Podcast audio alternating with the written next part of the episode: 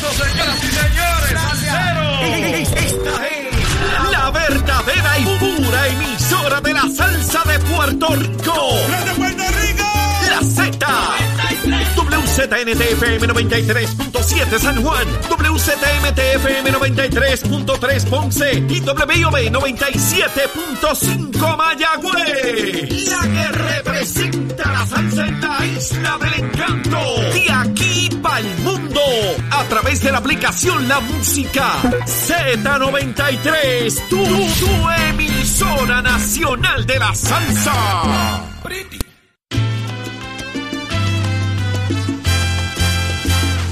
Buenos días, Puerto Rico. Arranca una nueva hora en Nación Z son las 7 y 6 de la mañana y usted nos escucha a través de Z93, 93.7 en San Juan, 93.3 en Ponce y 97.5 en Mayagüez. Todo Puerto Rico cubierto de la mejor, eh, el mejor análisis eh, de todo lo que tiene que ver con el acontecer eh, boricua y usted está conectado a través de nuestras redes sociales, en Facebook, dele seguir. Óyeme, y cuando yo le digo que vienen cosas buenas para el Facebook, déjese llevar. Lo dije con la L, déjese llevar, déjese llevar. Cuando lo digo con la L es bajo presión. Sí, no, bajo presión. no, no lo dudo. Buenos días, Jorge. Buenos días, morning in the morning. Buenos días. Estamos listos para seguir con ustedes aquí en Nación Z, una nueva hora que acaba de comenzar llena de información. Quédese aquí conectado con nosotros, de mucha información que viene por ahí. Y recuerde, recuerde visitar el podcast de Nación Z la aplicación La Música para el contenido. Back here in business, Eddie López, licenciado. ¿Dónde tú buenos días. estabas? ¿Dónde tú estabas, Eddie López? Andaba, andaba por los New York, Por los New York viendo un Ah. jueguito de los Yankees. entre otras cosas, y celebrándole cu- el cumpleaños a un muy buen amigo que la pasamos genial. Te perdiste el de otro muy buen amigo, 60 años. el de Jorge Suárez. No me- no me también. invitaron, pero hablamos si tú de eso estabas- ahorita. Tú estabas por los New York, Uno tú uno por le pregunta, ¿qué tiene el fin de semana? Ah, me voy de viaje para el cumpleaños de otra persona. Ah, pues está bien. A lo mejor me hubiese quedado, tú no sabes. ¡Ah! Ya ves, Ay, tú, Hablamos- tú no, hablamos ahorita, tú no niegas un avión nunca en tu vida, papá. Déjate de ese cuento, Dios mío, si usted quiere ver a un cantito del cumpleaños de Jorge Suárez donde la pasamos espectacular, búsquelo en mis redes sociales, pero yo todo lo publico. Todo lo publico. A- alguien que Y no avión nunca es gozado. Eddie. Ah, el único que no estaba, el gran ausente, El gran Eddie. ausente, Eddie, Eddie pero López. estaba en Nueva York viendo a los Yankees. ¿Ganaron o perdieron ese juego? Ganaron, ganaron. Ah, Ahí tuve, razón. un- tuve una plática con ellos allá en la catedral, así que levántate que el despertador te está velando y te agarra el tapón Saudi Rivera. Vamos para adelante. Pero vamos de inmediato con José Bernardo Márquez, representante del movimiento Victoria Ciudadana. Muy buenos días, Betito. Saludos, Buenos representante. días, Saudi. Buenos días, Eddie. Felicidades a Jorge, su cumpleaños. Ahí Muchas está, gracias, ahí muchas gracias, representante.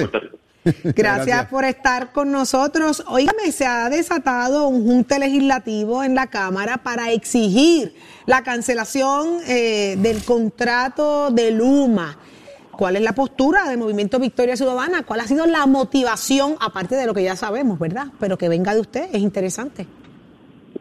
Bueno, estuvimos participando junto al compañero Luis Raúl Torres en la conferencia de prensa de ayer, desglosando lo que ha sido eh, todo lo que el pueblo de Puerto Rico conoce, ¿no? El incumplimiento eh, de Luma con sus responsabilidades en, operar y distribuir eh, energía en Puerto Rico eh, y como hemos planteado, pues no solamente que han sido incapaces de, operar el sistema energético, sino que en el proceso están haciendo una millonada a costa del pueblo de Puerto Rico. Así que eh, es insostenible las circunstancias de vida eh, a las que han expuesto eh, a nuestros empresarios, a nuestras familias, a nuestros centros de salud y, toda esta realidad que lo más básico, ¿no? De, de que la luz pueda prender en un hogar, en un negocio, en un centro de servicio eh, en Puerto Rico, eh, no están siendo capaces de, operar el sistema energético de Puerto Rico y por eso nos parece eh, que cuando uno acuerda un contrato con unas obligaciones de rendir un servicio y está siendo incapaz de rendirlo y a la larga le está costando a Puerto Rico millones de algo, pues el, pueblo de Puerto Rico tiene que responder y si no lo está haciendo la, la autoridad para las alianzas público-privadas en la fortaleza, la legislatura está eh, exigiendo eh, que se cumplen ¿no? con, la, con los fundamentos para intervenir. Está la opción de cancelar el contrato, pero sabemos que también está la opción de que este es un contrato suplementario que vence ahora en noviembre. ¿Cuál es el plan? Si cancelamos el contrato mañana, representante, lo cancelamos mañana mismo. ¿Cuál es el plan para solucionar el problema? ¿Quién viene? Bueno, ¿Cómo lo manejamos? ¿Qué hacemos con los chavos? Claro, sabemos, sabemos que no es como que Luma va a recoger su bártulo y se va al día siguiente. Hay un eh, hay unas cláusulas de transición eh, y unas obligaciones que tendrían para eh, ¿verdad? Eh, llevar a cabo esa, ese periodo eh, de su salida de Puerto Rico entregando la información. ¿Y con quién hacemos la transición? Que esa, esa ha sido mi pregunta, representante, perdón que le interrumpa, ¿verdad? Mi, mi pregunta constante ha sido en, en estos días, óigame, todos pasamos por esto, el tema del vaivén de la luz, todos estamos cansados del, del tema este, para la economía, para la educación, para la salud, para todos. Todos los puertorriqueños estamos sufriendo las consecuencias de. La pregunta es, ¿cuál es el plan B? ¿Con quién va a ser la transición? ¿Cuándo sale un request for proposal? ¿Qué agencias, qué entidades van a venir? ¿Cómo se va a manejar? Esa es la pregunta que, que yo quisiera, ¿verdad? Porque, eh, ¿qué va a pasar al fin y al cabo? Aquí hay un montón de dinero federal que está llegando de reconstrucción para el sistema eléctrico, entre otros elementos, y mejorar nuestro sistema actual que está dentro de todos los procesos malito, lo sabemos. Pero, y María, lo que ha quedado suelto, que no se ha hecho, ¿cuál es el plan B? ¿Qué- ¿Cuál, ¿Cómo es el proceso para eso, representante? Es mi gran pregunta. Bueno, eh, yo tengo que confesar que en eso hay diferencia de criterios. Si nos preguntas al movimiento Victoria Ciudadana, desde un principio, nosotros desde que hicimos campaña electoral hemos dicho que nosotros creemos en una propuesta eh, bastante completa, bastante detallada, que se llama Queremos Sol, que incluye eh, un modelo de gobernanza energética, incluye un modelo, ¿verdad?, de, un- de una transformación también técnica de eh, el sistema de, de Puerto Rico. Así que, si nos preguntas a nosotros, nuestra propuesta es la propuesta que está recogida en el programa de Queremos. Sol y una diversificación energética. Ahora, si le preguntas a otras delegaciones, ellos, algunos te pueden plantear que creen quizás que lo que se debe hacer es cambiar el proveedor por uno que sea capaz de operar el sistema. Así que lo que nosotros estamos diciendo es, no nos podemos quedar cruzados de brazos ante un contrato leonino que se está además incumpliendo eh, en, en la operación. Así que no solamente es que es malo, sino que no están prendiendo la casa que se supone que prendieran bajo el acuerdo. Eh, y, y lo que tenemos que hacer es iniciar la conversación de cómo vamos a salir de este contrato y entonces cuál va a ser eh, la alternativa. Pero lo que quiero decir es que no es como que el, exigir la salida del contrato coloca a Luma en posición de irse mañana. Ellos van a tener que, dentro de la decisión que tome el gobierno de Puerto Rico eh, en la fiscalización o en la cancelación o en la no renovación del contrato vigente que vence el 30 de noviembre, tienen que cumplir con lo que sería una transición ordenada eh, hacia ese plan que el gobierno de Puerto Rico trace. Lo que no podemos hacer es quedarnos cruzados de brazos eh, y, y pensar que estamos, eh, ¿verdad?, obligados eh, por indefinidamente, ¿no?, a vivir bajo estas condiciones que ciertamente pues, son insostenibles y además son carísimas para el pueblo de Puerto Rico. Eddie. Representante, eh, el horno está como para galletitas. ¿Hay este, este ambiente tan hostil o todavía no hemos llegado ahí como lo había en el 19? Bueno, yo creo que, que se está calentando eh, el horno eh, y, y me parece que, que se venía ya eh, viendo eh, esa insatisfacción y, y se ha elevado, ¿verdad? El nivel de temperatura por, por, como dicen por ahí, no es lo mucho, es lo seguido, ¿no? Y ya hemos visto que otras voces se han ido sumando a las críticas, al reclamo. Pero no hay una agenda política que- ahí en esas voces, representante, para Mira, desestabilizar yo- el gobierno. Es que definitivamente pueden haber distintas motivaciones de distintas Claro. personas, pero yo creo que los hechos son los hechos. Eh, y yo creo que la gente que nos está escuchando, eh, que tiene que llegar a su casa, ayudar a sus hijos a hacer sus asignaciones, que tiene que cuidar a un adulto mayor, eh, que tiene que, que poner a funcionar un restaurante y si no logra este que haya luz, pues entonces tiene que, que invertir en, en una planta para que pueda cumplir su, su cuota de la semana. O sea, la gente lo está viendo en carne propia y es la misma gente, ¿verdad? El liderato político está reaccionando a lo que es la insatisfacción de la gente. Y Lo de los hospitales, función. representante, lo de los hospitales es, es Pues claro, pues sí, estamos viendo esos visuales de, de a oscuras en esos pasillos. Entonces, este, si tú me dijeras que es que están empezando, eh, o si tú me dijeras que es que eh, hay que darle eh, un dinero adicional, pero es que a esta gente se le ha dado todo, se le dio el dinero para que empezaran a operar, se le dio el presupuesto, se le reembolsan los gastos. Por favor, ¿sabes? Es el peor contrato de la vida, eh, porque nos sale carísimo y para colmo, eh, no, ¿verdad? No, cumplen las obligaciones básicas eh, de, un país que está, viendo cómo se derriban, ¿verdad? Muchísimos de sus servicios más básicos y más esenciales. Y, y, a un alto costo, a un alto costo, representante, porque es Pues claro, carísimo, pues claro. es carísimo, no Pues claro. da, los chavos Es que, no dan para pagar el Claro, bill de la luz. lo contrario de lo que dijeron que, que venían a hacer, un peor servicio, más caro. Más caro y seguimos sintiéndolo mensualmente. Es absurdo lo que estamos viviendo definitivamente. Así que le agradecemos mucho al que haya estado con nosotros acá en Nación Z, José Bernardo Márquez, representante Gracias a ustedes. Movimiento Buen Buen día, representante, buen Un día. abrazo. Lindo día. Eddie López ya está con nosotros también, el director del COR 3, eh, Manuel Lavoy. Así que vamos a hablar también a ver qué ha pasado en otros asuntos. Así es. Buenos días, ingeniero. Buenos días, saludos a todos allá en Z. Igual para usted, eh, tenemos buenas noticias. En todos los periódicos del día de hoy se refleja de que primero era uno, después subió a 10, ya van por 38 y a final de año se espera que sean 100 proyectos de reconstrucción que tienen que ver con el sistema eléctrico. Eso es correcto. Eh, a pesar de muchos retos que se han experimentado, que yo creo que todos lo sabemos y los hemos discutido en previas intervenciones, la buena noticia es que ya FEMA ha obligado dinero y ha dado luz verde para la construcción de 38 proyectos.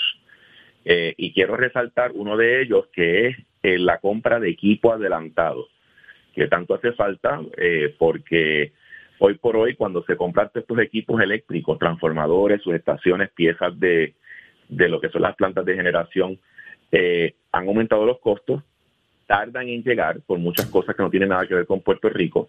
Y precisamente hubo un proyecto en julio que FEMA aprobó para poder hacer esas compras adelantadas. Y nosotros la semana pasada le adelantamos 147 millones de dólares a la Autoridad de Energía Eléctrica, precisamente para que empiece a tramitar esas compras para que esos equipos comiencen a llegar, en lo que en paralelo se siguen aprobando proyectos de construcción. Ya FEMA tiene 32 proyectos adicionales que están bajo evaluación a los 38 que ya están aprobados. Eh, y por eso es que estamos ya proyectando que antes que culmine el año deben haber 100 proyectos y con estos 147 millones ya se pueden hacer estas compras adelantadas eh, y hacer estas Director, cosas de manera eficiente. Cuando eh, decimos que están la reconstrucción. cuando decimos que están aprobados y, y se obligan los fondos, ¿en qué etapa estamos? ¿Qué pasa después? ¿Cuánto tiempo pudiera pasar en lo que ubicamos al contratista, se empieza a trabajar y tenemos el resultado palpable y visible? En estos casos de eh, energía eléctrica, cuando yo digo que está aprobado por FEMA, es que ya tienen la autorización para ir a construcción. Por ende, ya están eh, moviéndose hacia hacer la subasta o ya habrán hecho la subasta y es cuestión de hacer los contratos y entonces comenzar construcción. ¿Hay un tiempo eh, reglamentario para esos propósitos para que se hagan la- para que se vea la obra y se haga? Eso lo corre la Autoridad de Energía Eléctrica en los proyectos de generación, los que son de transmisión y distribución, los corre Luma. Eh, la información que nosotros tenemos es que por lo menos ya hay cerca de 20 proyectos eh, de los aprobados hasta el momento que ya están en construcción. Así que una vez FEMA lo aprueba, ya el proceso es cuestión de adelantar la subasta, contratar y que se vea la obra en la calle. Eh, director, hay algo para acueductos también, tengo entendido, y qué es eso del WCA que se menciona. Eso es bien importante porque, fíjate, los 147 millones que te acabo de mencionar es bajo un programa que lanzamos en junio y que recibimos también eh, la aprobación de FEMA y es un programa novel, es piloto, nunca se había hecho, donde se hacen estos adelantos el 25% de lo que FEMA ya haya aprobado para ese proyecto. Eh, y cuando lo lanzamos, primero fue con los municipios y ha sido un gran éxito. Fíjate, yo ayer estaba repasando eh, el total de solicitudes que habíamos tramitado. Ya hemos tramitado 179 solicitudes de 32 municipios. Todas se han procesado en menos de 10 días y ya hemos desembolsado un total de 63 millones para impulsar proyectos grandes de municipios. Así que eso está corriendo muy bien. Eh, el adelanto de 647 millones es precisamente de ese Working Capital Advance, que son las siglas de WCA.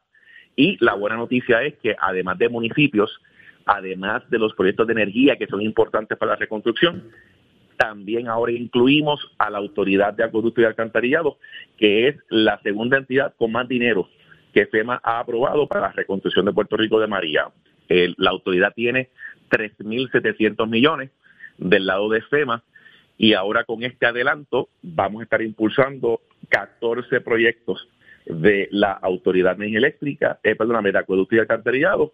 Yo estoy finiquitando los detalles de esos 14 proyectos con la presidenta y antes que culmine el mes de agosto se debe estar tramitando el 25% de adelanto para seguir adelantando ahora esos proyectos en el área de acueducto y alcantarillado. Director, continuaremos ah, dialogando acerca de esto, próximos a que se celebre esto los cinco años de María, ahora en la tercera semana de septiembre, así que queremos saber, eh, queremos seguir eh, conociendo eh, cómo está llevándose a cabo la reconstrucción y qué está impactando aquí en el país. Agradecido que pudiera estar con nosotros en la mañana de hoy. Muchas gracias por la oportunidad. Buen día a todos. Mucho éxito. Un abrazo. Saudi.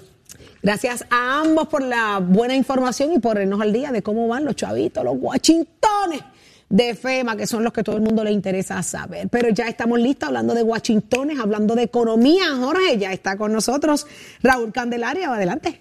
Raúl, buenos días. Gracias por siempre que esté con nosotros en Nación Z. Jorge, siempre un placer estar con ustedes. Buen día. Raúl, eh, siempre existe este tema del registro de la propiedad, eh, específicamente cuando está este tema de cuán rápido puede ser este tema versus realmente eh, la seguridad jurídica que debe tener el proceso. ¿Cómo manejamos todo esto? Porque hay gente que, pues, que no entiende realmente. Es que el registro tarda demasiado, que no registre, que no pasa nada, que en qué libro está, que la cosa. ¿Cómo bregamos con esto? Mira, esto me parece que este tema es bien importante, porque ahora mismo una resolución legislativa que está eh, atendiendo esta situación de las inscripciones registrales. Yo creo que es importante, ¿verdad?, que el público conozca que las inscripciones registrales son las que le dan certeza al negocio jurídico eh, de qué vale que usted compre una, una propiedad eh, y no aparezca a su nombre.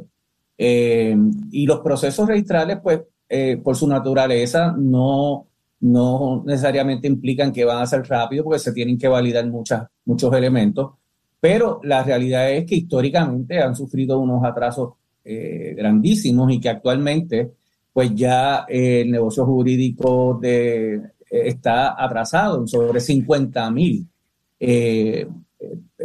casos que están ante, ante registro y que no se han podido atender. La, la, la, nueva dinámica que se presenta es una que si el, al presentar ciertos documentos nazca unas inscripciones automáticas. Eh, y aunque pareciera ser por tecnología y por otros elementos actuales modernistas, no es menos cierto que donde está el reto entonces, cómo tú validas esa seguridad jurídica, si de una manera donde no haya una intervención de análisis directo y meramente sea una presentación. Eh, me parece que, en, ese, en, ese, en esa medición de fuerza, eh, y es lo que han traído a consideración precisamente los notarios y otros sectores, todavía tiene que ser el elemento eh, que actualmente se maneja, el del análisis sosegado y el análisis de la documentación presentada, la que le dé esa certeza al negocio jurídico es que no se puede esperar menos. La realidad, apunte tú a pensar, tú quieres hacer un refinanciamiento de tu propiedad, tú quieres adquirir una propiedad, te hace falta un estudio de título. Y que, y que eventualmente, aunque haya seguros, como sabemos hay seguros de título precisamente para esto, pero que en vez de ser las excepciones se convierta en prácticamente la norma el cuestionamiento de si es real o no esa inscripción, pues sencillamente pone muy difícil eh, eh, los negocios jurídicos y entonces pues eh, el, el, caso sigue siendo el ver cómo tú le das las herramientas al Departamento de Justicia, en este caso el registro de la propiedad, para que pueda todavía adelantar más los esfuerzos, ya sea a base de personal o a base de... Que esa velocidad refleja una seguridad, que no hay un bache en gran medida donde pues presenté, pero no pasó nada más. Y yo creo que ahí es donde está el, el, el, ¿verdad? el, problema, al fin y al cabo. Es correcto. Y oye, y esto es, ¿verdad? Esto es beneficioso para todo el mundo, en este caso para las personas para, lo, para la gente que da los financiamientos, la banca, las cooperativas y todos otros sectores que están envueltos en esto, que requieren ese, ese tipo de certeza y, lo, y en muchos de los casos, pues los propios inversionistas, que son los que invierten en la banca, cooperativa, etcétera. Así que esto es, es, una, es una cadena, pero ciertamente amerita tener esa, esa seguridad, esa seguridad jurídica. Oye, Jorge, yo te interrumpo rápido. Eh, yo quería traer algo hoy que es que acabo de ver un reportaje temprano en la mañana de hoy. Que hiere la retina, hiere la retina. Otro más. Eh, mira, no hay manera que a mí me digan que el caficultor local no le quieren comprar el café. Punto. No lo hay. O sea, Puerto Rico eh, eh, consume cerca de 250 mil quintales de café, produce 40 mil, tiene que importar 210, que de por sí, pues ya sabemos que eso es que casi cinco veces lo que se produce y que tú me digas que hay un issue para comprarle el café a los caficultores locales, eso no puede ser. Eso no puede ser. O sea, el programa está hecho y, y, y ADEA tiene el reglamento, hay un reglamento de agua para esto y ADEA tiene que velar porque ese café de los agricultores locales en efecto se pueda vender. Punto. No hay otra. No hay otra. No puede ser para beneficio del, de- del departamento, no puede ser para beneficio del sistema. Es que si no, nos quedamos sin café. Punto. Tú recuerdas, eh, de hecho, una, uno de los procesos eh, que se dio aquí fue un acuerdo también que se hizo, eh, y estoy hablando del el, el cuatrienio del 2000-2004, que ah, se hubo un compromiso que el ejército de los Estados Unidos comprara 40 millones de dólares en café, en café puertorriqueño también. O sea, este tipo de cosas se puede hacer, más allá del consumo que tenemos, de cómo moverlo también fuera de Puerto Rico. Y sin duda, el sistema está hecho en que tú tienes que importar porque no lo produces. Es Exacto. la realidad. Lo tienes que importar. Pero no puede ser que lo que sí generas y lo que debe ser No lo, meta, no lo compren. que es que tú subas eh, el, el, el, um, el- el se- el sembrado de, de- de- de café, pues no puede ser que al final del camino resulte en que tú tengas que estar compitiendo con el propio importado, que a lo que vienes a complementar lo que te hace falta, pero no para suplantar lo que se debe estar consumiendo del café local. Así que me parece que esto llama la atención, hay que, hay que traerlo eh, como se trajo ayer, ¿verdad? Por, por esta mañana que lo vi en un canal de televisión local, pero es algo que hay que atender con premura y que sencillamente no se puede Bueno. lo que es la importación versus lo que es el, el incentivar y el lograr que, se, que en Puerto Rico se cultive más café. Que se consuma lo que se cultive en el país. Raúl, gracias por estar con nosotros en la mañana de hoy aquí en Nación Z. Cómo no, como siempre, que tengan buen día. Y ya, Saudi, por ahí vamos. Qué interesante, ¿verdad? Y tan, con tanto esfuerzo y sacrificio que se, se- se produce el café y se protege día tras día. eh, la- el agricultor nuestro, ¿verdad? Hace un gran trabajo para poder tener esa materia prima. Así que vamos a ver cómo, cómo se. Ya cómo pasó se con los huevos, vamos a ver si con el los café qué? pasa lo mismo. ¿Con qué pasó? Con los huevos. Ah, Sí, un problema, eh, y cierto, hubo un problema serio con ese tema, eh, en el tema de que no se estaba eh, vendiendo No, eh, el- y se carísimo. trajo. y entonces se habló incluso de, y, y fue un issue aquí, o sea, había mu- una disponibilidad. prefería- se prefería Entonces, el extranjero y- exactamente. Y dejó de, ex- de- de existir y entonces ahora, Ahora- están optando por lo local porque es lo que queda. Ahora es lo que queda. Y, y Que no caro, así. caro, caro, Claro. señores. Eso, es- en un momento dado el huevo subió muchísimo de precio y, y se reflejó. Pero con la calidad de café que nosotros tenemos aquí en Puerto Rico. o Esa sea, es la parte que es dolorosa. Dios. Esa es la parte que es dolorosa, el sacrificio y el gran, la, la buena tierra que tenemos para la producción de café. Pero mire, ya está listo Tato Hernández. Buenos días, Tato. Dímelo, Tato. Vamos arriba, vamos arriba, señores. Tato Hernández en la casa. Buenos días para todos. Amanecer bonito acá en el área de Vega Baja. I supposed to be on raining the day. Vamos a ver si se Sí, va a llover, hay 80% de probabilidad de lluvia. Estoy en ese inglés de esa universidad, Ready Miss Construction. I'm very. I'm very proud of you. Very Y proud no te he oído hablar del Bronx. No te he oído hablar del Bronx, hermano. No me cuque, déjeme quieto, porque usted escribió unas palabras que no me gustaron en su, en su Instagram. Y no quiero traer esa polémica aquí porque yo esperaba más de usted. Pero vamos a dejarlo ahí, que como quiera Hay yo que, ir lo al, quiero. hay que ir al, al- al Instagram de Eddie, el de Tato, Como quiera, como Eddie quiera López yo lo quiero. Vaya. a ver esa guerra. Bullying es una cosa y fanatismo es otra. Vamos a dejarlo en el vacilón y ahí nos quedamos. Bueno, vámonos con una que es buena. Puerto Rico, levantamiento de pesas, alterofilia que le llama. Estos próximos panamericanos para el 2023, oíganme, vienen buenos porque es la vez que más Puerto Rico va a tener participantes clasificados por sus buenas labores que han hecho sus grupos, tanto de damas como de caballeros, en esta modalidad durante el 21 y lo que ha pasado en el 22 para entonces este próximo 2023 ya usted sabe que tenemos ahí, óigame, buena calificación porque a nivel de esos panamericanos Puerto Rico tiene equipo noveno y décimo en damas y caballeros, pero con más atención, de más participación de nuestros levantadores de peso. Así que tanto el equipo de hombres como el mujer están muy bien aspectados y se espera que tengamos muy buena participación. Hay algunas competencias preliminatorias en lo que queda de temporada para entonces a finales del 2023 vienen los Juegos Panamericanos en Santiago de Chile que cabe señalar para el próximo año 2023 centroamericano en verano y en y cerca de noviembre, octubre, noviembre, los panamericanos se tiene que hacer así porque acuérdense que esta fecha sufrieron grandes retrasos por la pandemia. Así que esto es lo próximo que viene por ahí. Usted se va a enterar de toda esa modalidad, de todo ese deporte aquí en Nación Z, donde nace la noticia deportiva, primer programa mañanero de radio y televisión de deporte junto con mi gente de Nación Z. Va a dejarse la calle de qué manera. Llévatela, choro. Ponte al día. Aquí te informamos y analizamos la noticia. Nación Z por, por, por Z93.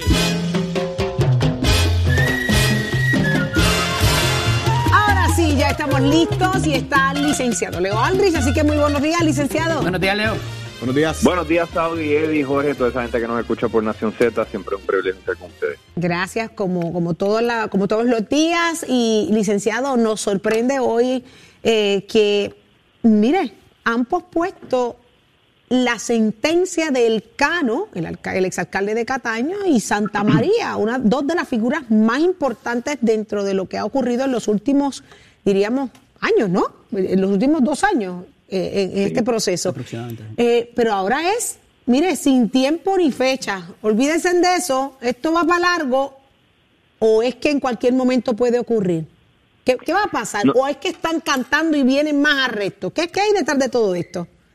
Pues mira, es una mezcla de todas esas cosas que has dicho. En primer lugar, eh, sí, las sentencias se van a posponer indefinidamente porque como regla general, personas que están cooperando, y Puerto Rico entero sabe eh, de la cooperación que están brindando estas personas, pues usualmente se les sentencia, se les deja sus sentencias para lo último, de modo que hayan provisto toda la información al momento de la sentencia, por varias razones. Número uno, el gobierno y la defensa no van a estar en posición de argumentar cuál ha sido la cooperación, la extensión de esa cooperación al momento de la sentencia. Quieren estar en la mejor posición para decirle, mire juez, esta persona dio esta información y dio aquella y estuvo dispuesta para testificar en juicio. Y el momento clave para proveer esa información es luego de que hayan sido sentenciadas las demás personas que han participado en el esquema. Número dos, la razón por la cual se pospone es precisamente para tener esa, esa espada de Damocles sobre ellos, esa, esa nube negra encima de ellos. Porque si son sentenciados, digamos, a probatoria o a un año de cárcel o al tiempo que sea, después no puede la fiscalía empezar a decirle, oye, acuérdate que tienes que testificar, acuérdate que tienes que cooperar porque ya no hay un, un incentivo. El incentivo casi siempre es, no es altruista, no es decir, ah, voy a ayudar a mi país después de haber cometido un error. El incentivo es evitar la cárcel o mitigar el tiempo de presidio que uno va a estar. Es decir, lo que uno busca al cooperar es reducir el tiempo de cárcel o eliminarlo del todo. Y si ya has sido sentenciado, no tienes un incentivo para, para, para cooperar, para dar tu testimonio en corte abierta y por eso es que se pospone y se pospone. Veamos el caso de Anaudi. Anaudi es un cooperador, un testigo cooperador que desde el 2013 o 2014 eh, no ha sido sentenciado. Estamos hablando de ocho, casi una década, ¿verdad? Ocho años. Eh, y no ha sido sentenciado aún. Así es que mientras no se resuelvan el resto de los casos eh, relacionados con la información que ha dado que han dado estas personas, el Cano específicamente, hasta que no se resuelvan esos casos, el Cano no va a ser sentenciado. Va a ser sentenciado una vez todos los demás casos en los que él ha provisto información sean resueltos, sea mediante juicio, sea mediante declaración de culpabilidad, porque lo necesitan a él para posiblemente Este es el testigo estrella que yo necesito para que testifique al fin y al cabo, en gran medida. y no quiero y no quiero sentenciarlo hasta que no haya sido el testigo estrella o hasta que no haya sido una fuerza de persuasión para que otros se declaren culpables. Hasta que eso no suceda, no vamos a ir a la sentencia. Y de parte de la defensa, pues no les molesta necesariamente porque quieren tener más información y quieren tener más armas para decir, mire todo lo que hizo esta persona al cooperar. ¿Cuánto más puede aportar, más allá, Leo, ¿verdad? De que, de que vaya a testificar, eh, como en el caso, ¿cuánto más pudiese aportar el Cano eh, ahora mismo sobre información que tenga de otros? Porque yo creo que ya... eh, Yo, yo sospecho que ya eh, se supone que cuando se reúnen las partes para mostrar las cartas y mostrar la información que tienen, que lo que, que dé toda la información de cantazo, no se supone que esté aguardando como por entregas de una novela. Mire, tengo Ajá. más, déjeme reunirme con ustedes, se supone que les diga toda la información y yo sospecho que ya las autoridades federales tienen que tener toda la información que le haya dado el cano. Ahora, eso no significa que eso es suficiente para, para presentar un caso. Usualmente las autoridades federales, ¿verdad? Si siguen eh, eh, la- la- los parámetros que los rigen, lo que corresponde es que le da esa información el cano o cualquier persona, ¿verdad? No estamos particularizando, pero cualquier información que le provea a algún ciudadano, sea cooperador o sea testigo, la tienen que corroborar independientemente. Así Claro. que no es suficiente que, que pues Leo Aldrich diga, ah, no, yo, yo vi a Eddie haciendo esto. Pues no, hay que ir a donde Jorge Suárez, hay que ir a donde Saudi y preguntar, oigan, ¿ustedes también vieron a, a Eddie haciendo esto? Ujú. Hay que ir a ver si hay cámaras para que corroboren que Eddie en efecto estaba haciendo eso. O sea que eh, es un trabajo que conlleva tiempo y hasta que todas esas cosas no se den, no va a ser sentenciado el, el cano. Y por eso es que ustedes ven que, que la noticia refleja que la sentencia no, no, se ha, no se ha fijado una fecha, va a ser sine 10, que es un término eh, latín que, es sí, sin, sin, ¿verdad? Sin, sin, sin fecha particular. Eh, y, y lo vemos también, si, si queremos guiarnos por la historia, lo vemos en el, en el caso de Anaudi, que todavía es un caso vivo que no ha sido sentenciado a Anaudi. Leo, pero esto tiene un efecto también, ya sea disuasivo o persuasivo, en muchas de las instancias sobre otros posibles eh, cooperadores o personas que están delinquiendo a la fecha también. ¿En qué sentido? Bueno, eh, si cooperas, pues te va a ir bien porque te quedas afuera, no empiezas a contar, ¿verdad? Digo, también Ah, no empiezas ah, a bueno. extinguir sentencia. Cla- claro, Eh, claro, y en el claro. caso de Eh, aquellos que están delinquiendo, espérate, que eh, este a lo mejor tiene algo en contra mí y yo puedo ser el próximo.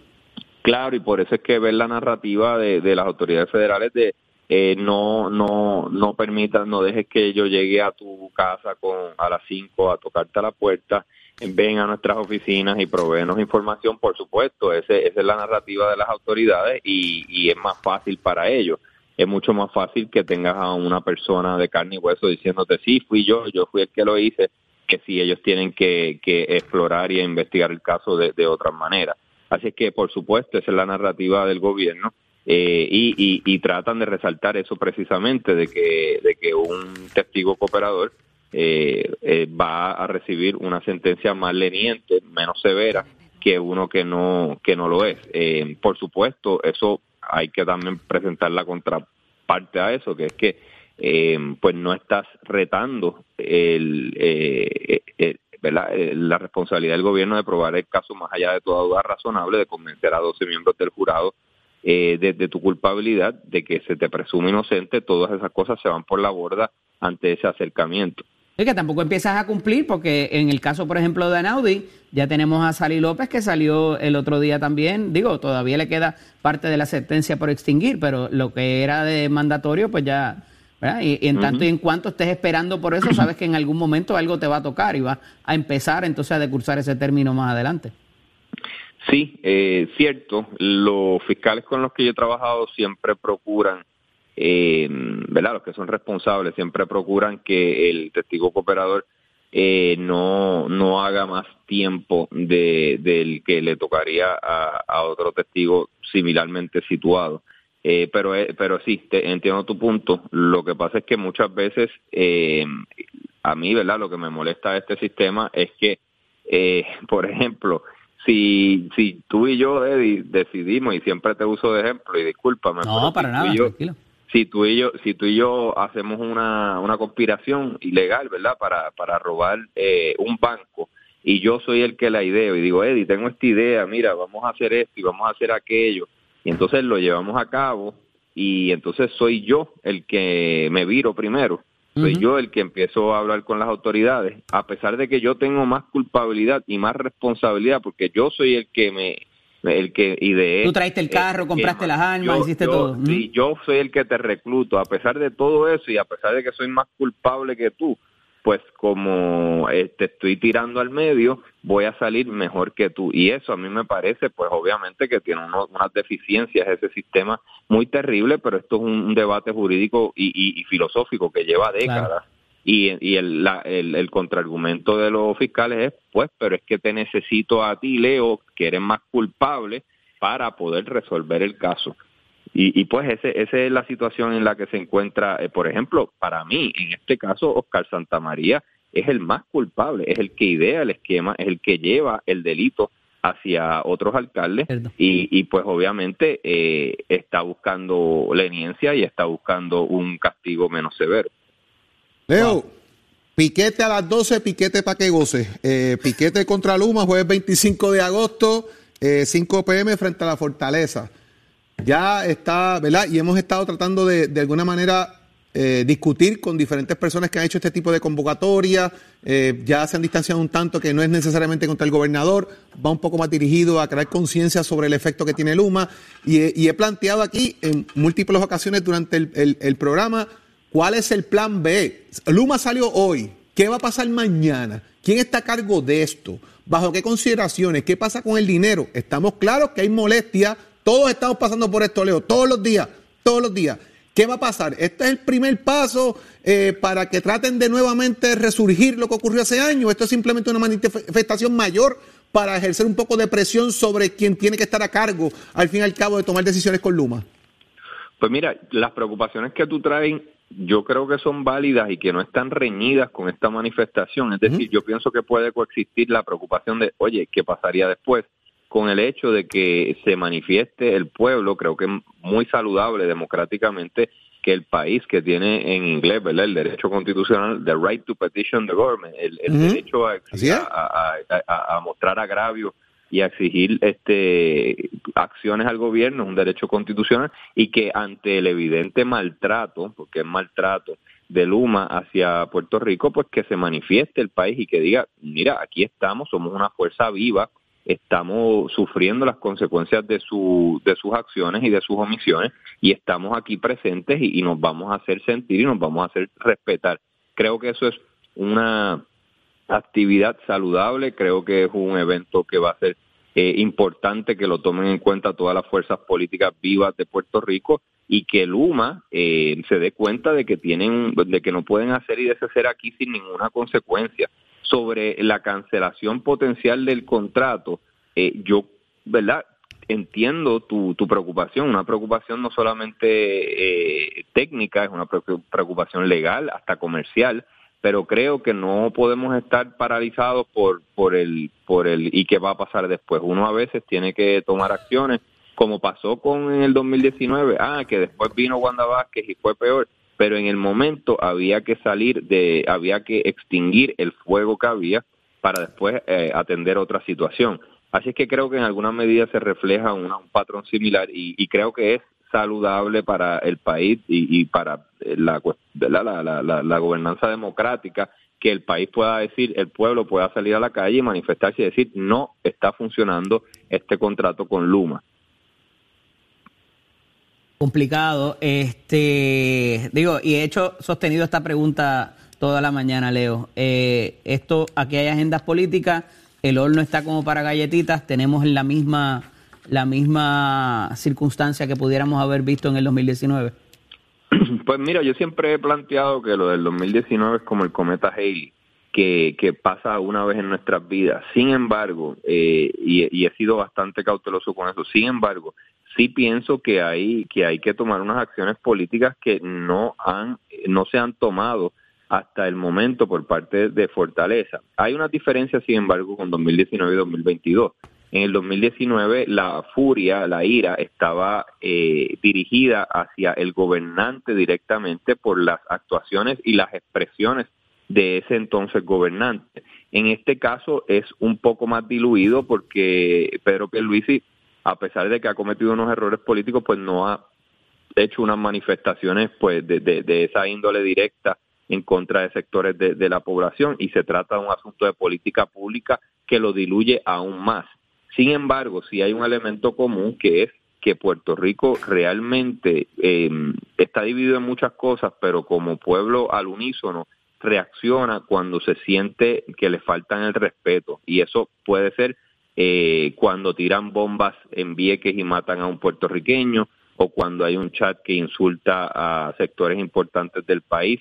Eh, y si lo de Luma continúan los apagones y continúa el desdén de esa corporación hacia Puerto Rico con la manera en que se comunican y la manera en que trabajan, creo que podría darse esa, esa situación de que el país se siente que le faltan el respeto. El denominador común en todas las manifestaciones que trascienden líneas políticas y líneas ideológicas es cuando el país se siente que le faltan el respeto. Y en esas dos, esos dos ejemplos que te di, podría ser el tercero eh, el asunto de Luma, sí, y, me parece que Pierluisi, el gobernador Pierluisi, tiene que ser tiene que marcar una distancia mayor y, no solamente decir que está insatisfecho, sino que ver lo que está haciendo la comisionada residente que pide la cancelación del contrato, que obviamente está tratando de utilizar esto para como un asunto eh, tiene el, oído puesto en tierra en términos políticos y el gobernador Pierluisi tiene que darse cuenta que necesita manifestarse más contundentemente y que no puede ver esto como si fuera un ciudadano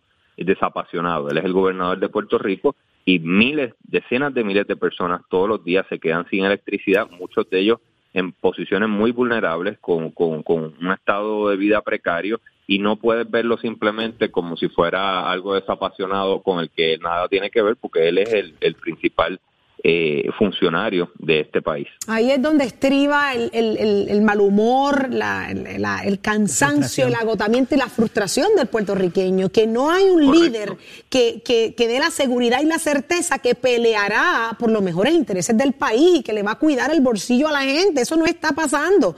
El, país se siente solo. Y, y, no, y no ven y, entonces las imágenes contrastan. Hablábamos de esto ayer. Eh, un gobernador que está en una convención política eh, parece divorciado de lo que estaba pasando el fin de semana, donde miles de personas, decenas de miles de personas estaban sin electricidad y no hay una indignación de él reclamando, por ejemplo, una indignación reclamándole a los líderes una reunión inmediata o una carta calientita. No hay nada que ni tan siquiera de la, de, de, de, la parte de imagen o comunicación pueda darle una, una tranquilidad al puertorriqueño de que por lo menos este señor, este gobernador está metiendo mano, está exigiendo cuentas. Eso no está presente y me parece que es un error no solamente político, sino también de comunicaciones, de, de, proyección. La proyección, no hay sentido de urgencia, es lo que, es, lo que vemos y, y peor aún, yo creo que subestimar la capacidad y la inteligencia del pueblo es el peor error. El que haya salido el jueves a hacer el aguaje, hacer el aguaje contradictorio a todos los, a todos los mensajes que ha tenido anteriormente en favor de Luma, diciendo que él estaba molesto, que esto había que, bregarlo y, e irse a la convención, eh, era como quien dice, yo los dejo conforme con esto y me voy. Eh, y, para mí es subestimar la, la inteligencia. Yo, yo, yo puedo coincidir contigo y también pienso que las expresiones surgen como eh, eh, propiciadas en alguna medida por el movimiento de Jennifer González de, unirse a este a este malestar y tomar eh, y, hacer expresiones muy puntuales de que hay que cancelar el contra, el contrato. Yo creo que Pierluisi, que sabe un poco de política, dijo, espérate, por aquí van los tiros. Ella ha asumido este rol protagónico con todo lo que tiene que ver con Luma porque hábilmente la comisionada residente identificó algo que toca la fibra de todos los puertorriqueños. Al que la luz se va, al que es independentista, al que es popular y al que es estadista y al que es no afiliado y al americano y al puertorriqueño. O sea, y ella identificó ese ese malestar general. Alguien le dijo, no te puedes quedar atrás. Él le dijeron, no te puedes quedar atrás porque ella viene con este tema, montate aquí. Claro, y por lo menos eso es lo que se siente, aunque no sea esa la situación, eh, la, la, percepción es precisamente eso. Ahí es donde voy cuando digo que se creen, o sea, subestimar la inteligencia del pueblo es el peor error, eso incomoda, eso molesta, es como tratar de cogernos de lo que no somos. Entonces, la gente quiere pasar factura demostrándole, no, no, no, no, a nosotros no nos engaña. Entonces, yo no sé quién, quién lo está asesorando, licenciado. No, nos preguntamos eso, los asesores, ¿qué están haciendo en su entorno? ¿Qué está pasando con Pedro Pierluisi? Definitivamente la asesoría no es la mejor. No tenemos capitán para este barco, definitivamente. Así es la percepción de la gente. Licenciado. Gracias por estar con Gracias nosotros. día, Leo. Será hasta mañana, si Dios lo permite. ¡Achero! Hoy ese soy yo. Ese eres tú. Buenos días, buenos días, Achero. Gracias por estar con nosotros todas estas dos horitas preñaditas de información. Ya está listo Leo Díaz. Pónchelo ahí, señor director. Pónchelo Saludos, ahí. saludos, Saudi, Jorge. Eddie. Mira, día, contento, contento. Por ahí está Cherito, ese muchacho se crió en mi barrio, o yo en el del, porque era el mismo de los dos, allá en Sabanayana, ¿verdad, Cherito? Seguro que sí, allá en Manzana, en Sabanayana Garden. Así es, a- allá nosotros no nos criamos, por eso somos desobedientes civiles, civiles por naturaleza. ¿Cómo? Achero, tírate el grito de guerra. ¿Cómo es? ¿Qué le pasa a este? Vamos.